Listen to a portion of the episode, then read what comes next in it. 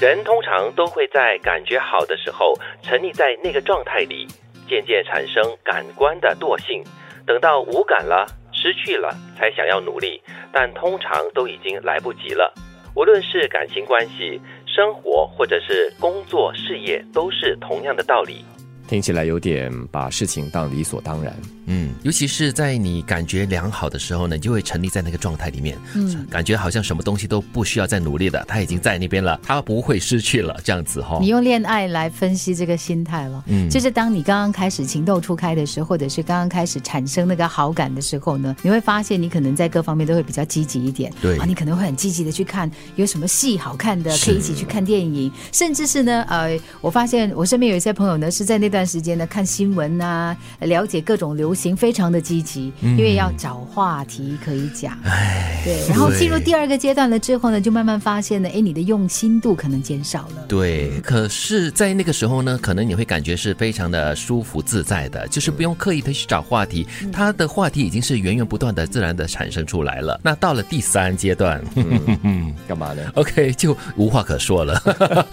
而且也懒得去找话题了，有你的存在就可以了。哇，这样也是很碎哦。呃，这这个找借口了。啊，对，其实这样子的一个说法，就是在一个很好的状态的时候呢，你就会产生了一种惰性，嗯，就是在感情关系啦，还有在生活或工作事业都是同样的道理的，就是一切稳定了嘛，你已经在这个舒适安全圈里面了，所以我们的一般上都觉得说，好，就暂时就这样子，希望只是暂时了，不然的话，这个关系啊，不管是什么样子的关系，都会变质的。所以人家才说嘛，尤其是不管是伴侣或者是朋友，甚至是同事之间呢，就不断。的去更新那个关系很重要，找一些可以共同做的事情啊，共同说的话，甚至是呃偶尔一起吃个饭呢，这些都很重要。嗯，因为感情之外啊，生活呀、工作啊、这个环境啊，都会一直在变，不可能不变的。那如果你的心或者是你这个心态觉得说他就是这样子，会一直这样下去的话，我觉得那是不理智的，也是不实际的。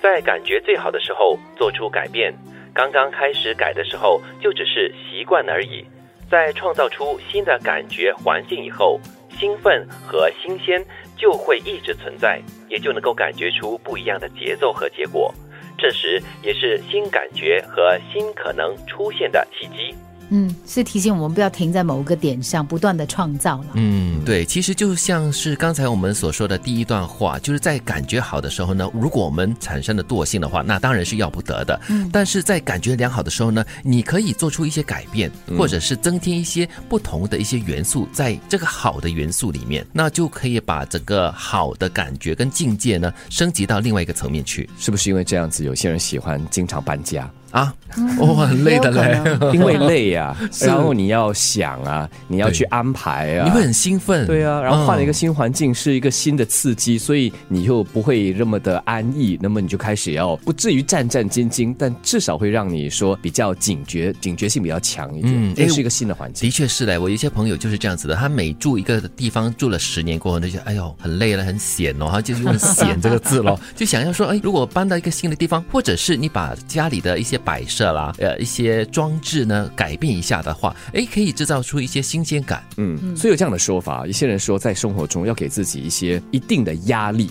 嗯，或者是一些未知，甚至一点点的恐惧，让你觉得不安呢，就是。不会太过的安逸啊，正如我们今天所说的，嗯，这样子的话，你才会鞭策自己，督促自己，不断的进步。人需要一些刺激，保持一种兴奋度。这个兴奋度呢，能够让你对这个世界充满着热忱。对，对于周边发生的事情呢，有一定的那个好奇心，你才会继续的往前进。然后，因为这样的一个新鲜感呢，你自己也会觉得格外的有活力。对，其实，在最佳的时刻，就是在你最好的一个状态的时候呢，有资源的时候呢，你就超前的部署一些未来的。可能性对于你在工作上啦，或者是在你的生活里面，都有一些创新啦，还有一些研发的一些元素在里面。我觉得对个人的学习还有进修跟一个养成的习惯是有好处的。嗯，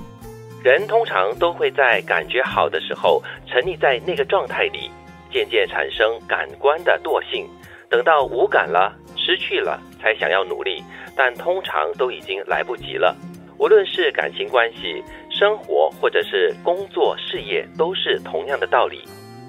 在感觉最好的时候做出改变，刚刚开始改的时候就只是习惯而已。在创造出新的感觉环境以后，兴奋和新鲜就会一直存在，也就能够感觉出不一样的节奏和结果。这时也是新感觉和新可能出现的契机。